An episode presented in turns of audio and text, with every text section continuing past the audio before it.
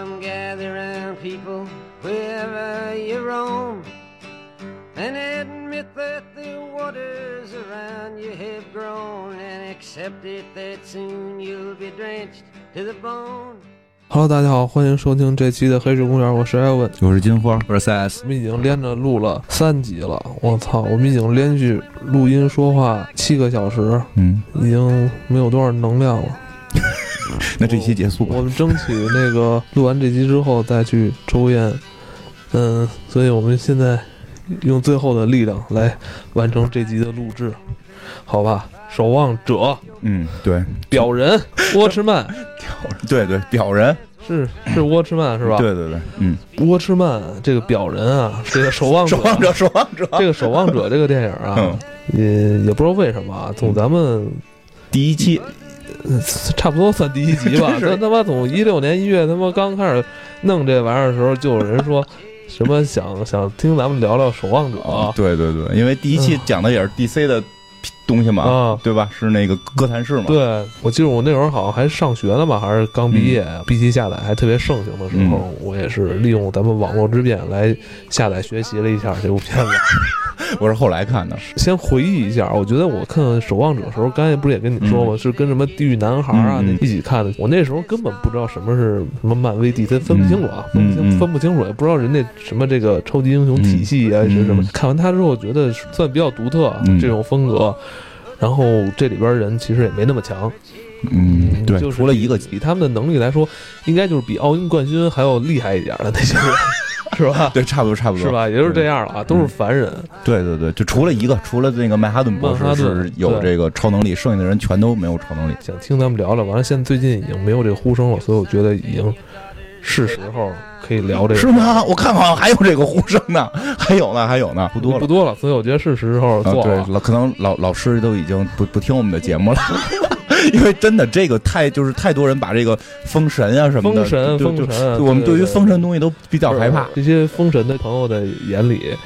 其他什么东西不值一提，啊。对，只有守望者才是真正的超级英雄。超级英雄尤其像我，尤其像我这种是先看漫威 DC，然后才你怎么哦能你怎么能这样？你哦，这个原来也是 DC，那我也看看吧。哦我是这种心态，后来看的这个哦守望者，嗯并不像你那种开始就先看了这种。嗯嗯，就是首先这是一个单行的一个漫画，就跟主宇宙没关系。但现在听说 DC 要在新的宇宙里边把他们给合进来，这个这个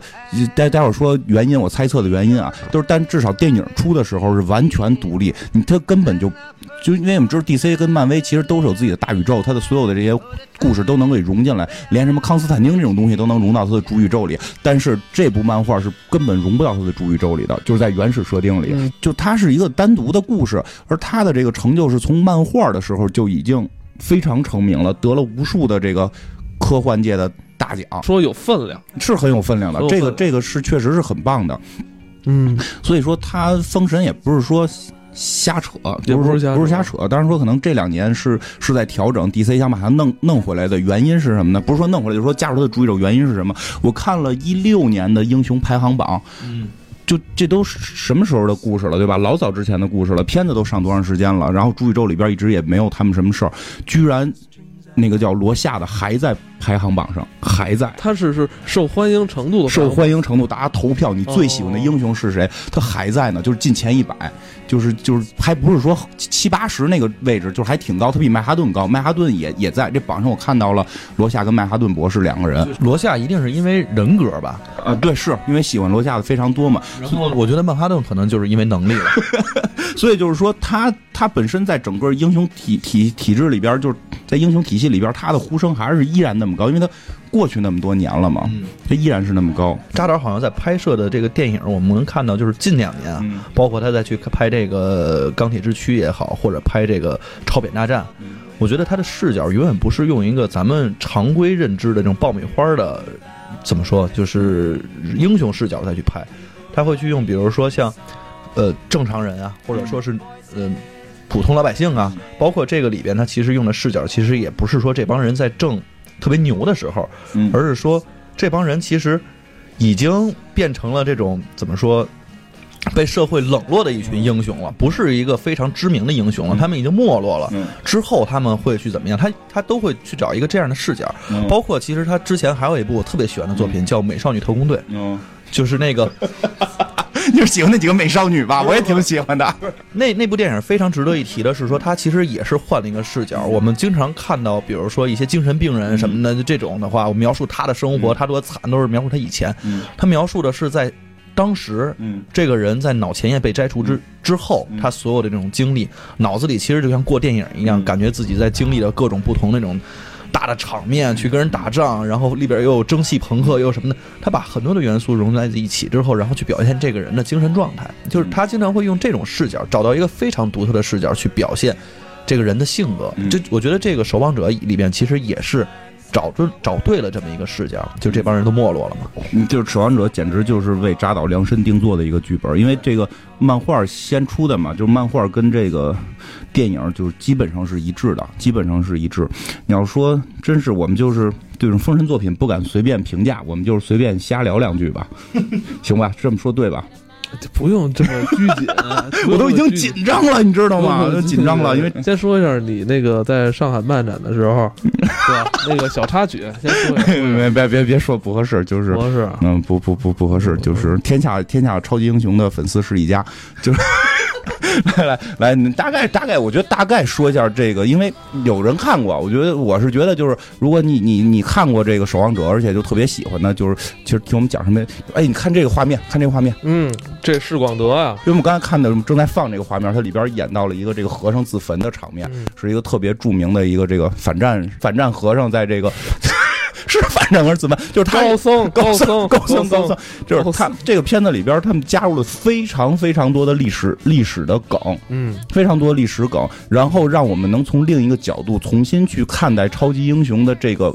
它不是超级英雄文化，就是如果超级英雄真的存在的话，会是什么样？然后从这儿影射出了很多社会问题也好，人性问题也好，这也是被很多人拔高的这儿。这确实是这样，这点确实是是做到这儿，而且就是它是一个漫画公司来出的，它并不是说一个一个反漫画公司，然后一个什么电人的公司去去去去去说这这种事儿，它是一个自省，嗯，它我觉得算有一种自省。它整个核心故事里边其实都是在去讲超级英雄如果真的在现实当中会是什么样那个，嗯、大概说一下，它这是一个平行宇宙的故事，它不是它不是这个我们现在现在生活这个宇宙，它是在平行宇宙里，平行宇宙里边这个世界发生了一些。变化其实从哪儿开始变的？就是从了他们有一天真的出现了超级英雄，因为在这个我看那个原著漫画我也大概看过，在原著漫画里他们都提到过啊，三八年出了超人，出了蝙蝠侠，然后这些街头英雄就都开始戴上面具了，就开始是有一群。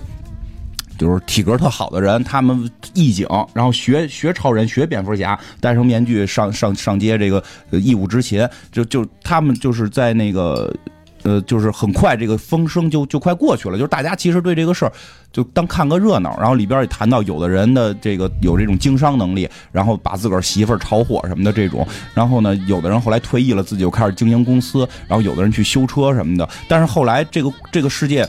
到这儿还基本跟主世界是一，就跟我们现在生存世界是一样。但是真的有一天发生了一次核子的这个实验，实验的失败，然后导致了一个人真的拥有了巨强的超能力，就是这个曼哈顿曼曼哈顿博士，浑身都变蓝了嘛。他的出现就导致了后边整个美国政局和世界格局的巨大改变。其实这个就是看这个，还真的得多少知道一点美国历史，所以有有有一点点门槛儿。那个比如说。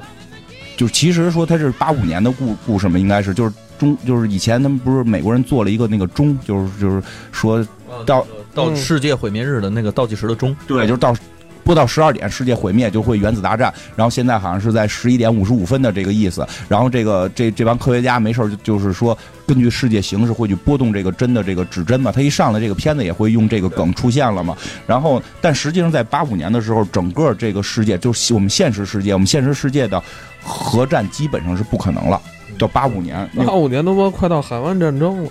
对啊，就是苏联已经接近解体，然后基基本快结束，但是但是在他那个世界却不是，他那个世界依然核子大战随时爆发，原因是什么？是因为越战期间他们美军有了曼哈顿博士，动用了曼哈顿博士去打越战，导致越战的胜利。最后越战对他们来说不是一场就是现现在我们这个宇宙这样的一场战争，而是一场胜利的战争。对，在我们的宇宙，在我们现在正常生活的宇宙，越战是美国就是陷入泥潭，然后反战情绪高涨。等于这个故事不是发生在主宇宙，对，不是发生在不是发生在 DC 主宇宙，也不是发生在我们现实现实宇宙。我觉得有点像，算不算就是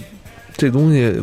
不是主就不是主线，它属于支线的一个宇宙里的故事。现在 DC 是说是支线的，现在 DC 说是支线，嗯之前是彻底的。这这个故事虽然是 DC 出的，跟我们那个那些东西都没关系，跟超人、蝙蝠侠都没关系。现在是有关系了，现在是说嗯新的故事情节里加进来了。然后就说它有点像高堡奇兵，嗯就是就是就是菲利普迪克那个，所以他得了很多科幻大奖嘛。它非常像菲利普迪克那个高堡奇人那个作品，是一个。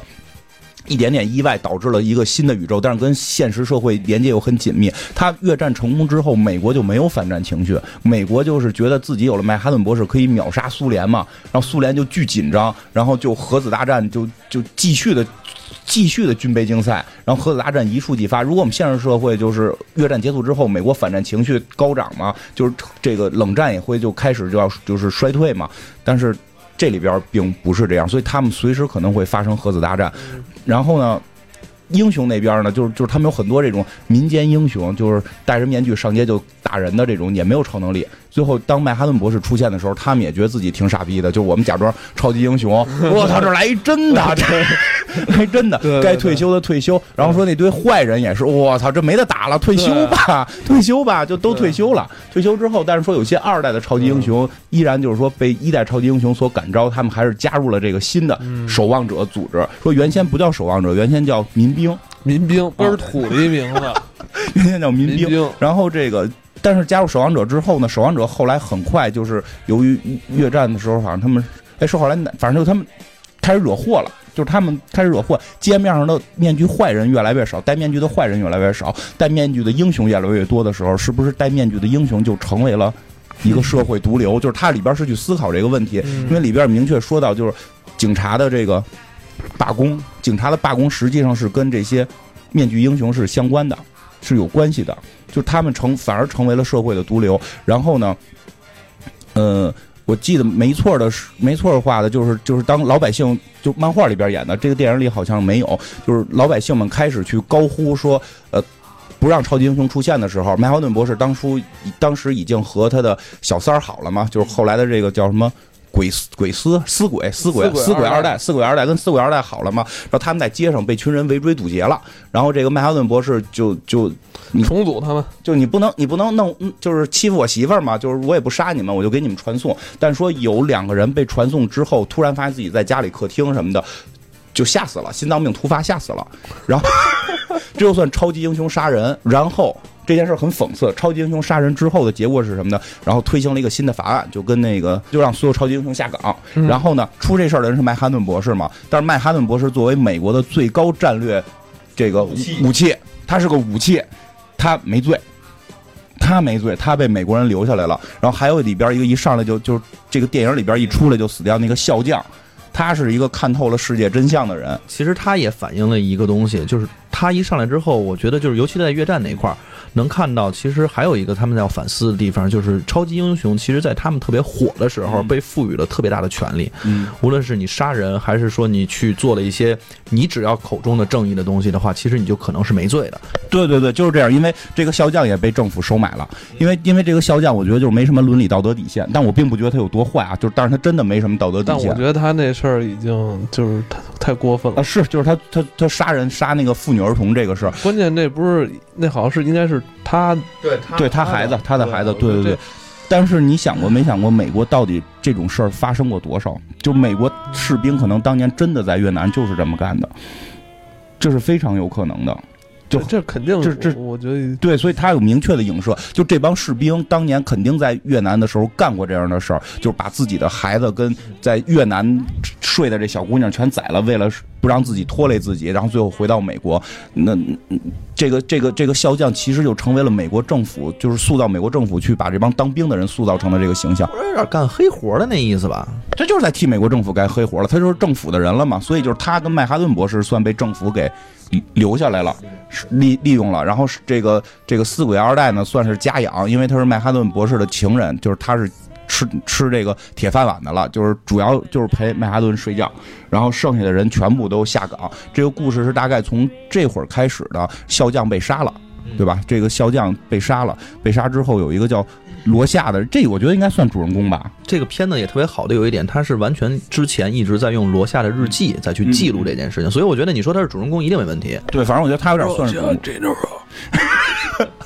就是这个叫罗夏的这个人，他就开始是只是调查这个，他们不知道这是笑将，就是一个美国人死掉了，调查这个美国人死的这件事儿，因为他是他已经他不退休，死不退休，就这人特别硬，骨头特别硬，死不退休，然后他在六十七岁了，二百磅，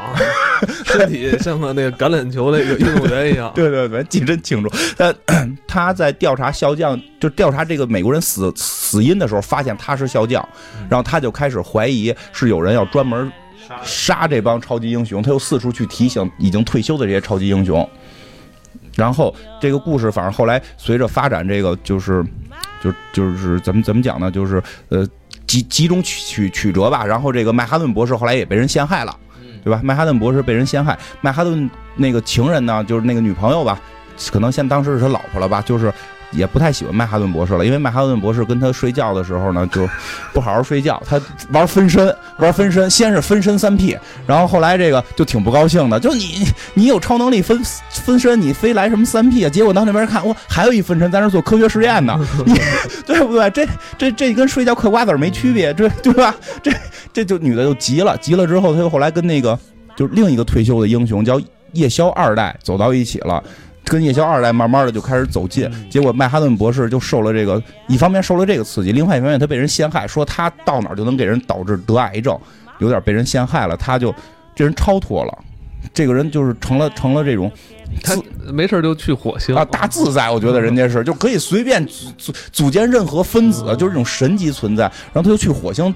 去去火星建自己的小帝国了，然后呢，但是在这儿咱们可以说一下这个。曼哈顿博士的能力啊，嗯，取自于网上啊，网上的啊，看网友总结的。曼哈顿博士能力包括量子之躯，身体是无限量子，非物质也非能量，本体复制，记忆读取，移动时空，支配粒子，预知未来，微观视线，驾驭时间，创造生命，创造宇宙，毁灭宇宙。这贯口是吧？这个就无所不能，无所不能，真是无所不能了。而且他这个关键很厉害，重组啊，什么创造宇宙啊，这这我觉得就不是什么超级英雄，这就是神，这是神，就是也快接近边界了。他他只要能达到了创造生命、创重组物质这一点的话，他已经是神了。就正是因为他有这些能力之后，这个人变了。原来他就是普通的科学家，当他可以创造生命，然后重组一切的时候，他突然觉得生命是没有意义的。嗯，他就他就后来就是有人死掉了，他就问，就是说。他死了也是这堆分子，他活着也是这堆分子，区别在哪儿？我看到的就是分子，所以没有区别。包括就是在能量都是守恒的，对啊，包括在那个越南的时候，笑将当着他面杀了自己的这个这个越南媳妇跟孩子的时候，就是他还制止这，就是这他就说这个笑将你不对，然后笑将那个就是真的是看特透，说你有能量阻止一切，你没干不阻止我？对啊，因为你你你本身你就漠视生命。就就后来真的发现，曼哈顿博士他也漠视生命。他因为我觉得这点特别好，就是真的人有了超能力之后，你会发现其他人是没超能力的，他们是人。这个人真有了超能力，他会像漫画里那堆英雄一样，就出去行侠仗仗，就是行侠仗仗义吗？可能不会，因为他看待你的生命方式变了。嗯，就超人可能看待超人就是神，没有蝙蝠侠跟超人对立，就是蝙蝠侠永远是个人，永远是个凡人。超人经常会被，比如黑化也好，或者什么也角度不一样，他是神，他看你跟我不是一个面级的。嗯，我记得好像戏里边还有一句话，好像有人在设计他。完了，他那意思就是说，你们人类动用最高等的智慧，对我来说也不过是最聪明的一只白蚁。对对对，跟我不在一个级别上嘛，你 跟我不是一个维度。我他妈听了，我我想揍他，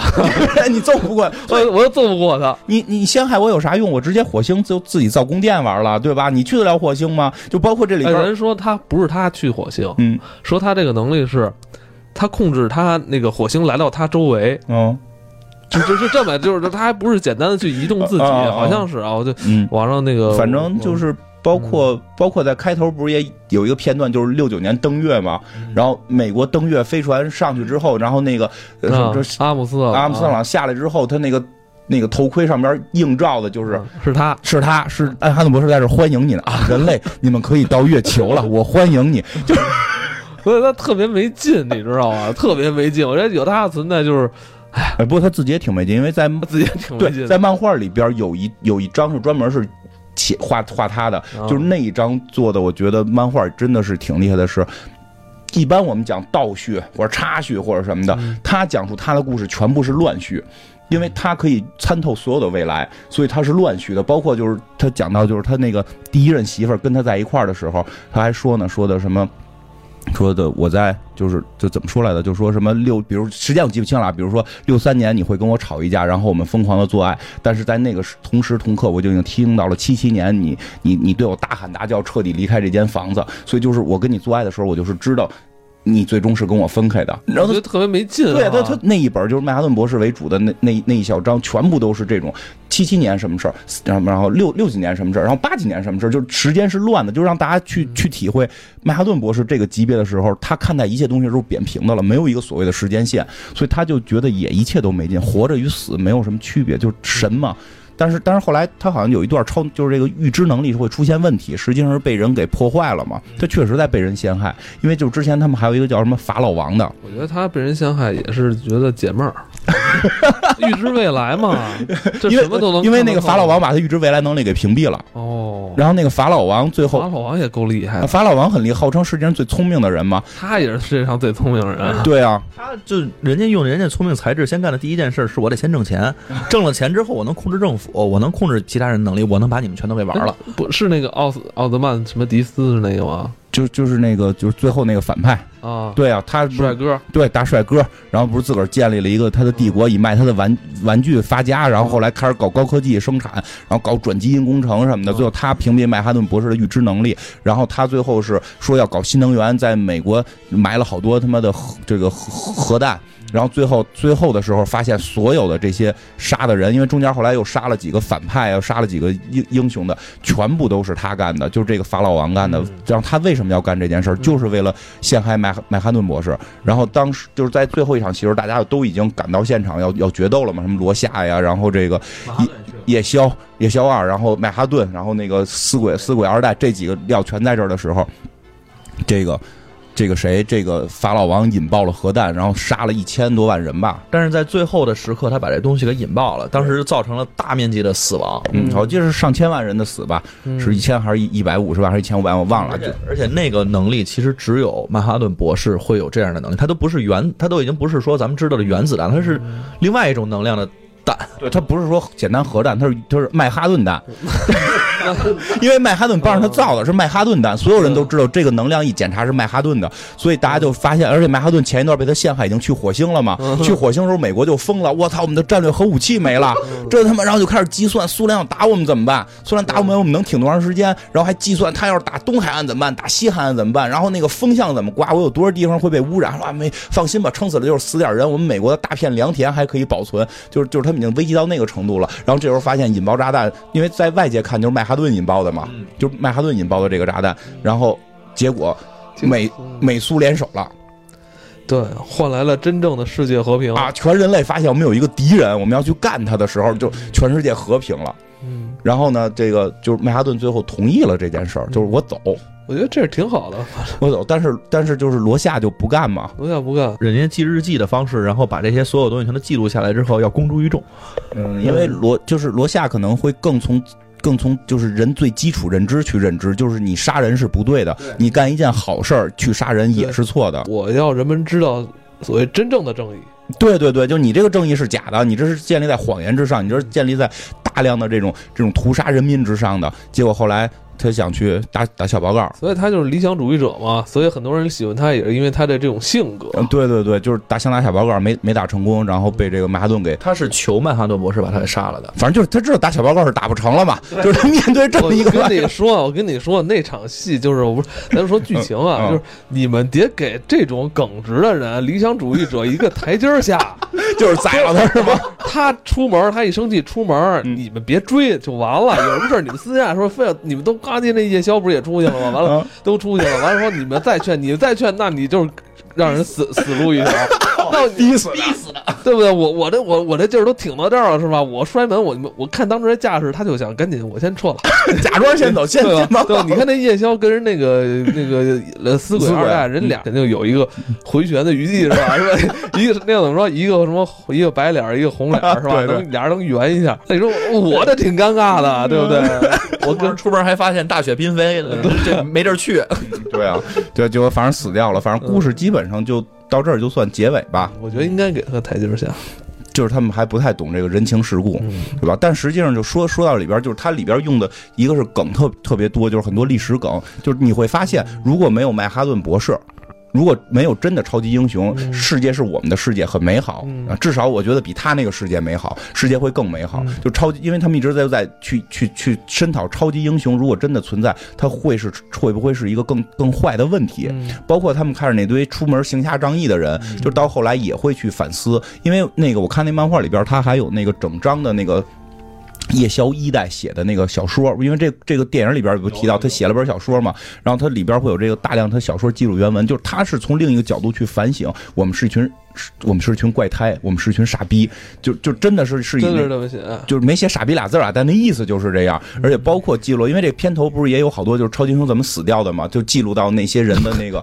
对，好像那美美超队长。我不是那个就是什么飞蛾王是飞蛾王是酗酒，飞蛾飞蛾王是酗酒，那个美超队长是卷卷那个旋转门，旋转门美超队长那个最搞了，说美超队长就是他那个后边记录的更详细，美超队长是怎么回事？说美超队长根本不是一个正经的超级英雄，是超级就是这个也不叫超级英雄了，就是这个戴面具的英雄。戴面具英雄昌盛之后，戴面具英雄昌盛之后呢，这个。就是银行们觉得戴面具英雄是有这个号召力的，所以他们就就自个儿银行们自个儿攒了个英雄，啊，花钱雇了这么个人，然后让这个人就是去专门打击银行的犯罪。他确实也是尽尽职尽责，但是他的形象就是是有商业价值的，所以要给他设计很多东西，设计出了披风。所以他在打架的时候，披风在卷帘门里被卷住。所以他跟那个金门拱叔叔是一个作用，是吧？金拱门，金门拱是什么呀？我操！早年间超人变装基本上是旋转门和电话亭，嗯，对吧？经常我们会看到。应该是那个年代比较时髦的一些新鲜事。对对对，而且里边夜宵自己还夜就是一代夜宵这边有，后来不是被人打死了吗？一代夜宵自己还讲过，就是说他怎么设计他的衣服，不能戴手套，因为手要更灵巧。然后开始戴了披风，然后可以疑惑敌人，然后自己就是我披风一晃，别人以为那个是我，但后来发现真打起来特别傻逼，老能绊着自己什么的，所以觉得披风是个傻逼的东西，就去掉了。我挺是 傻逼特土，你知道吗？对对对，设计的很多东西都非常的接地气的那种，非常土。笨拙。嗯，对，所以就是像美超队长的死，就是因为因为这个。然后他还讲到了像那个什么飞蛾飞蛾人儿，飞蛾，飞蛾人是酗酒，他老酗酒，酒最后进了精神病院。还有一个我挺喜欢的那个叫侧影，侧影，是女同性恋。然后在那个年代，就是他们写的真特真实，就是他们民兵组织里边其实并不是政治正确，就是他们有一天发现了侧影是同性恋，开除了。嗯，就是说，因为所有人都说我们是群，你想就穿成那样，戴一面具，穿着那种紧身衣出去嘚瑟，就都觉得你是性变态。然后我们里边真出了一个同性恋，在那个年代出现同性恋是很严重的问题嘛，就是他们就愣把这个侧影给给开了。而且我记得侧影有一个有一个一开始的那嗯个场景，就是他抱着那个女 女孩接吻，其实那是在历史上的一个对对男兵，对对，男兵在他后头，那那镜头男兵在他后头。嗯平行宇宙嘛，对啊，平行宇宙嘛。然后这个这个侧影后来被开之后，没有几个星期，就连同他的女朋友一起一起被杀了。所以你会发现这帮英雄过得都都挺惨的，尤其是他们最后说到，就是那里边就后来也提到，就是。就是当街上的当当街面上的蒙蒙面坏人变少了的时候怎么办？就是说街面上的蒙蒙面英雄永远比蒙面坏人多。嗯我觉得这也算算是一个梗吧。就是真的，你看我们现在数数什么嗯正联呀、满嗯这个复联里边都是好好人多。你看坏人洛基还老得出来，老洛基啊、小丑啊这些东西老得出来。但就是说，嗯真的好像是。戴面具的英雄多，但是后来说那堆戴面具的坏人发现，如果他们不戴面具，就正干正经的坏事儿，然后那些戴面具的英雄就不能打我们，因为他们打我们就属于欺负老百姓，就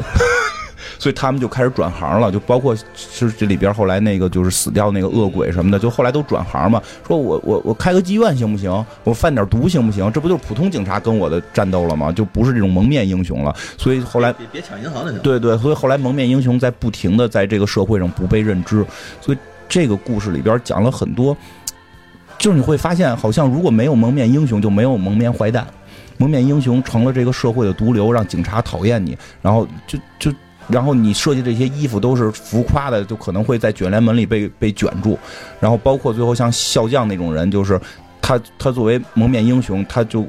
无视正义，自己即正义。因为你看，实际上很多漫画里边英雄都有这种感觉，自己既是正义。蝙蝠侠其实也是这样的。对，虽然蝙蝠侠很守程序正义，但他依然也会动私刑啊什么的，也会这样。他会非常深刻的去反讨这些英雄，而且也去更有意思的一个角度去去从另一个角度讲了这些英雄的。普通生活，比如那个死鬼。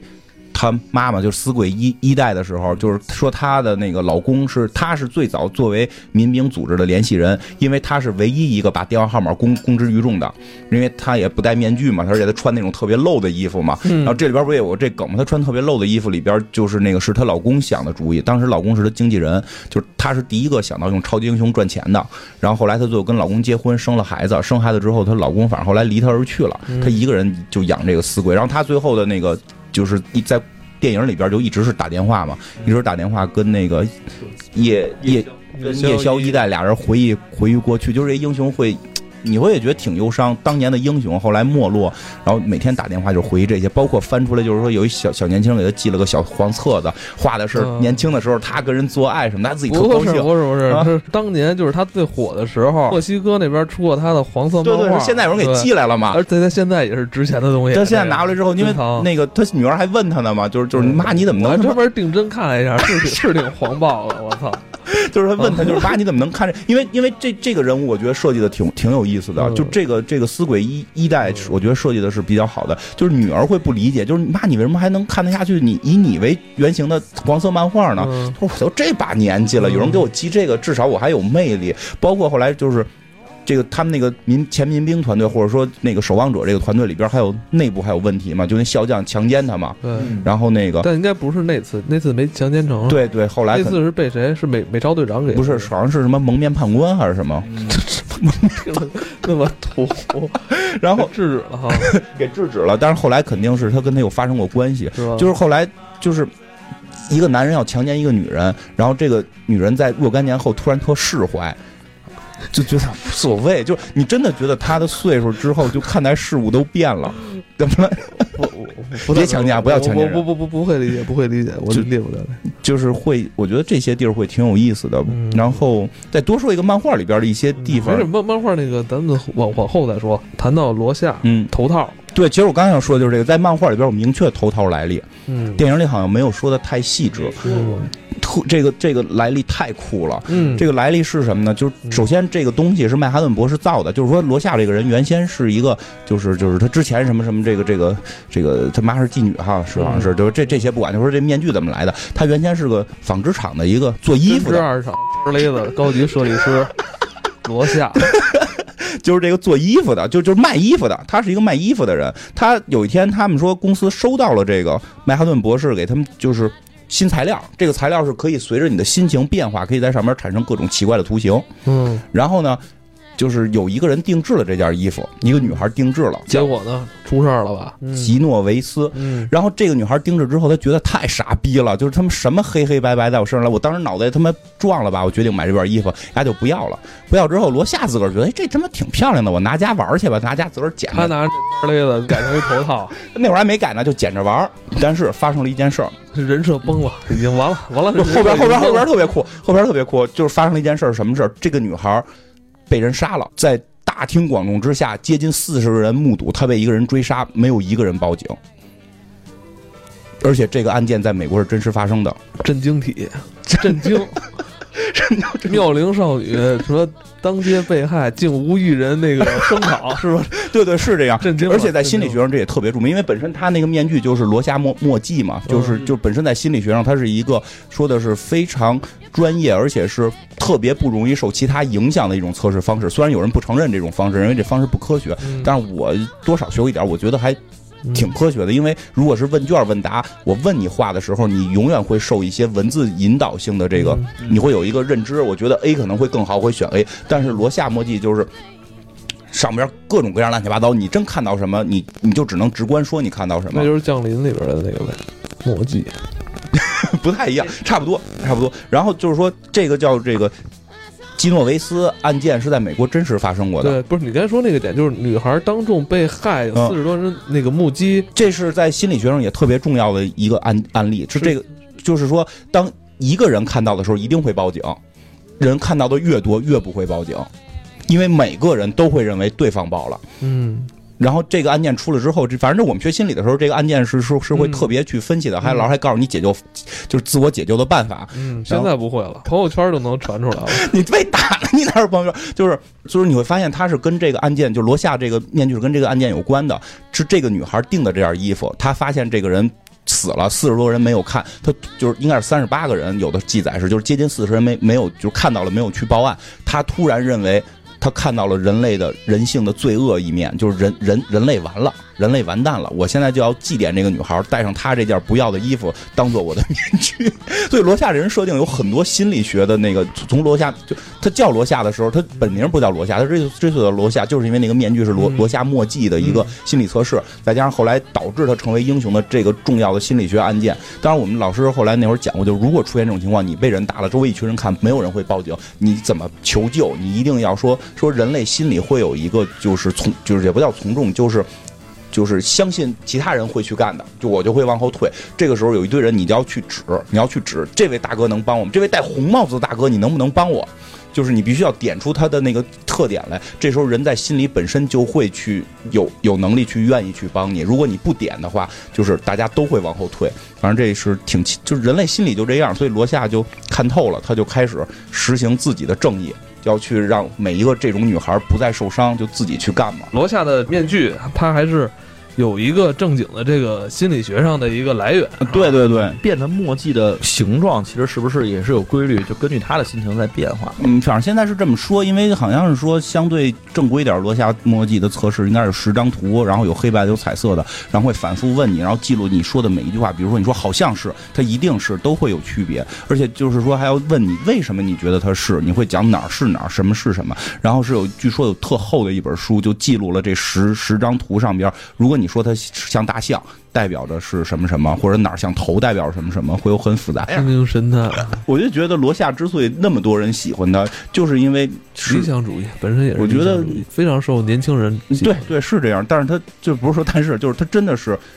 很理想主义，而且他是唯一信念是你能够在这故事里边去接受的感觉。嗯，我最喜欢这场戏。笑匠强奸。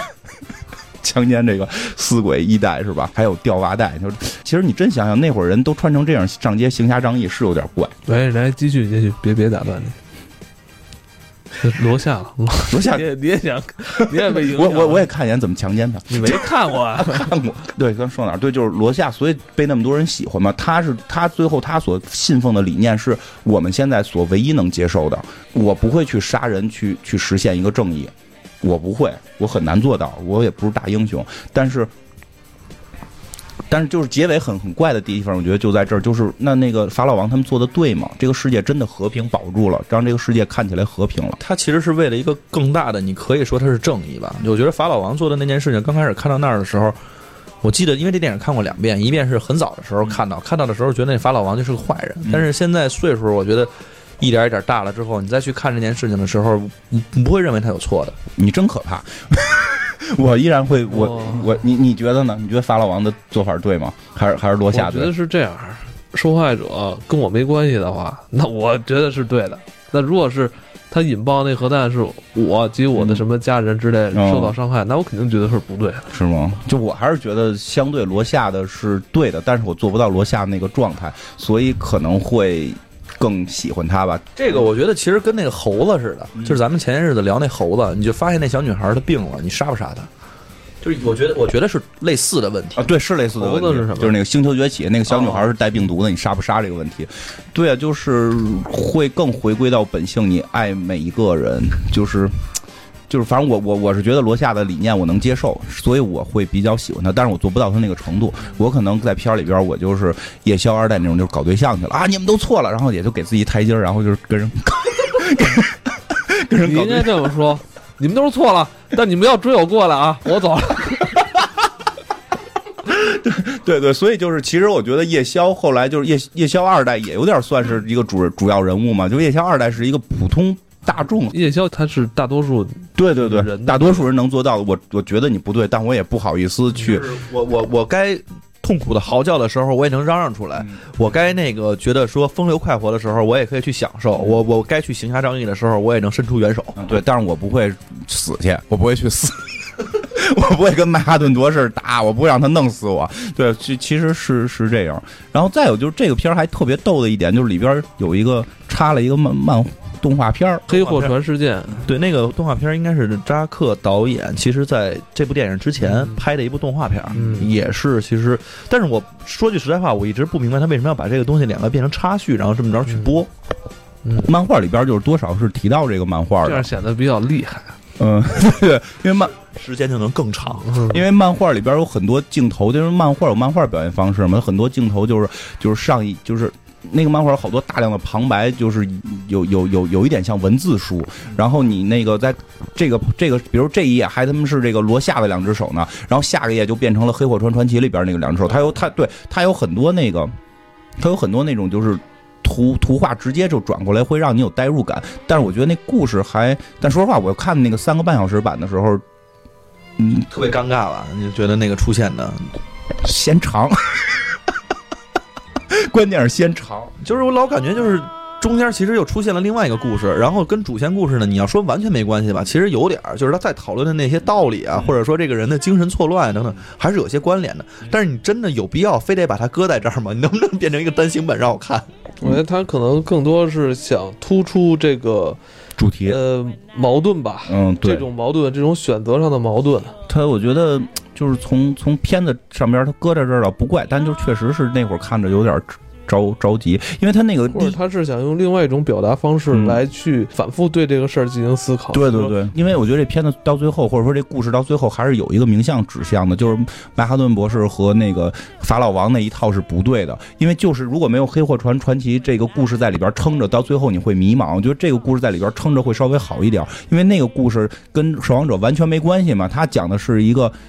船长，然后被什么一个这个黑船给给灭了嘛，然后他流流到流落到一个岛上，对对对，然后他只能用他的同伴的身体来做成这种筏子，然后这个然后自己回到自己的这个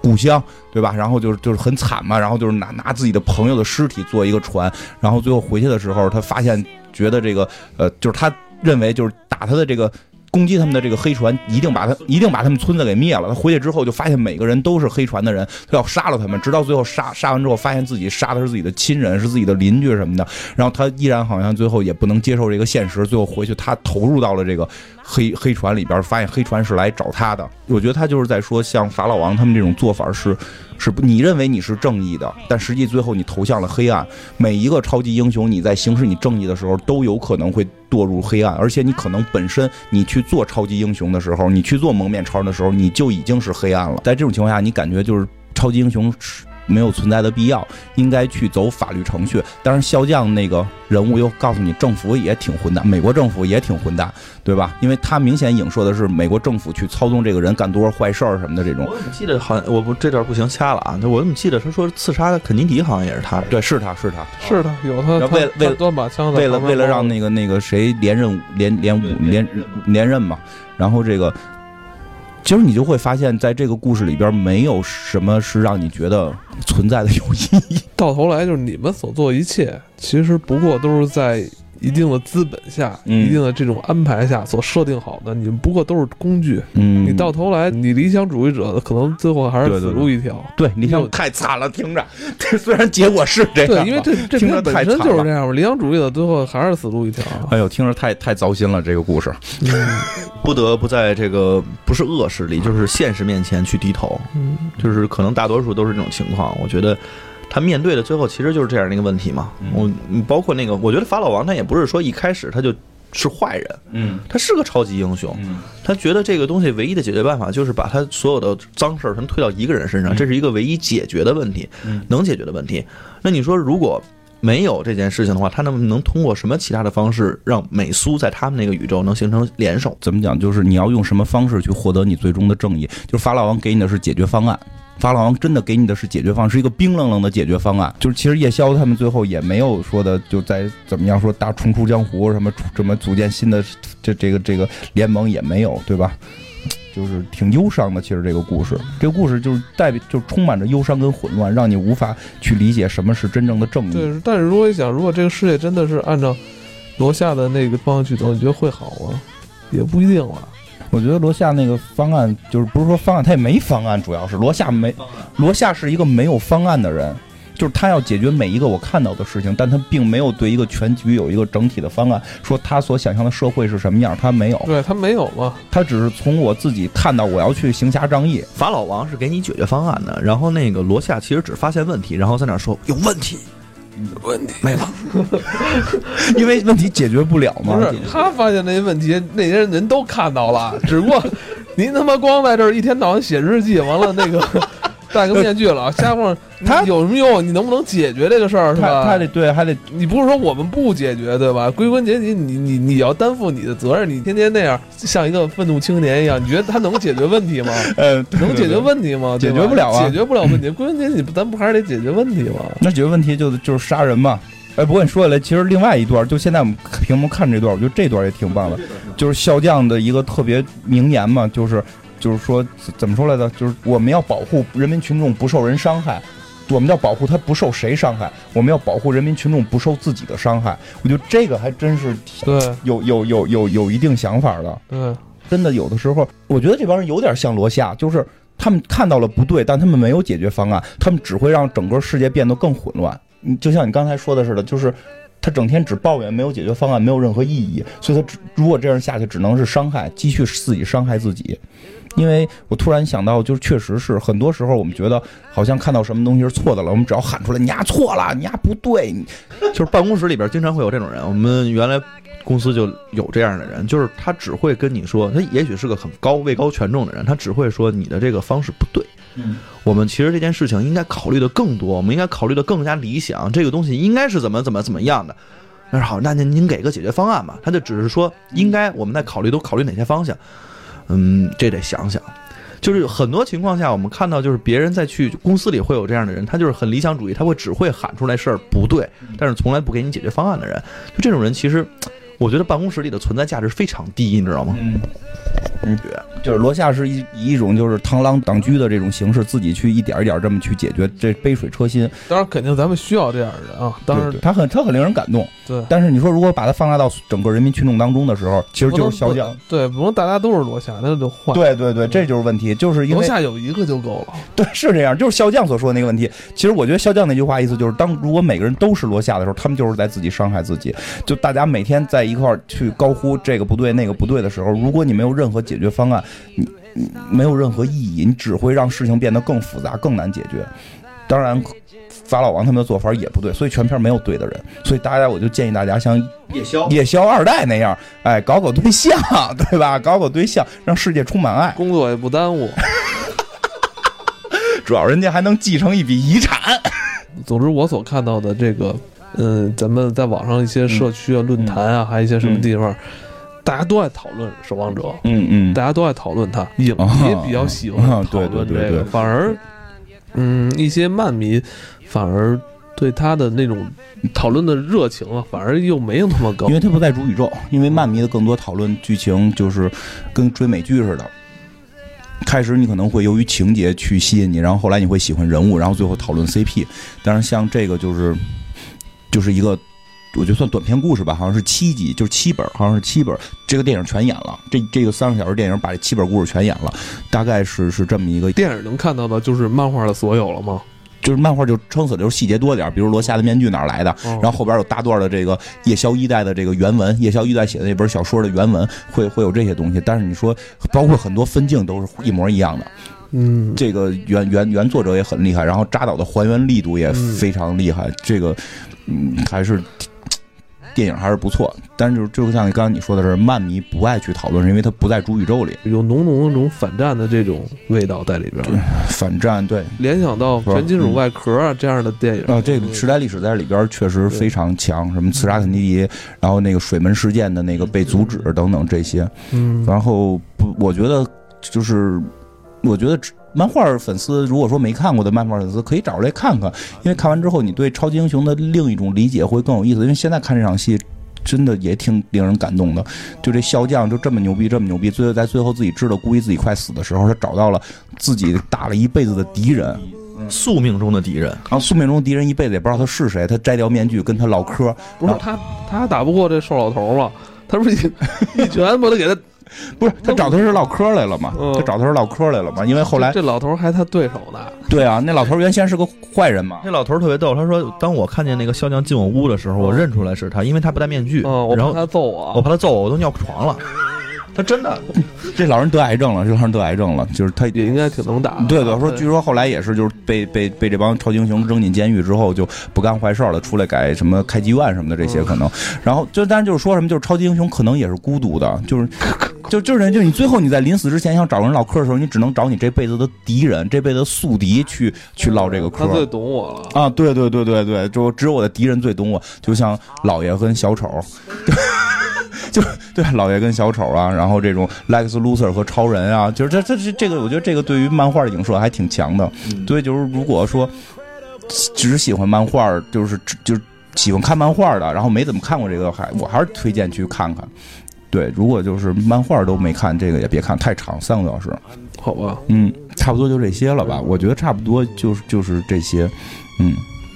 要不然聊聊这个向罗夏展示胸部的女人。很多社会问题，因为在漫画里边，在漫画里边，罗夏就是，嗯，我没那么喜欢罗夏，原因就是他歧视妓女工作，因为里边不停你又的不喜欢，你不是刚才说的吗？就挺喜欢，挺喜欢，但是说没有说喜欢到像嗯什么老爷啊，或者说像那个死侍那么那么喜欢，就没有没有那么喜欢。我喜欢那个死鬼一代老太太，我觉得老太太。故事里边罗夏还不错，但是罗夏有一点让我反感的，就是他非黑即白世界太严重。我并不是讨厌这个人啊，就是说稍微有有一点点太硬，太硬，太硬，因为他在不停的骂政客，不停的骂妓女，就不停的他看这些社会的肮脏，全都不能入他的法眼，那有点像我。那说到底有点像我，有点像你充满着愤怒。你你在六十多岁的时候，也可以像一个橄榄球运动员，那不可能。好吧？好吧，今天就先聊到这儿吧，嗯，好的，拜拜。拜拜。拜拜。And forevermore. That's how you stay. That's why, darling, it's incredible that someone so unforgettable thinks that I am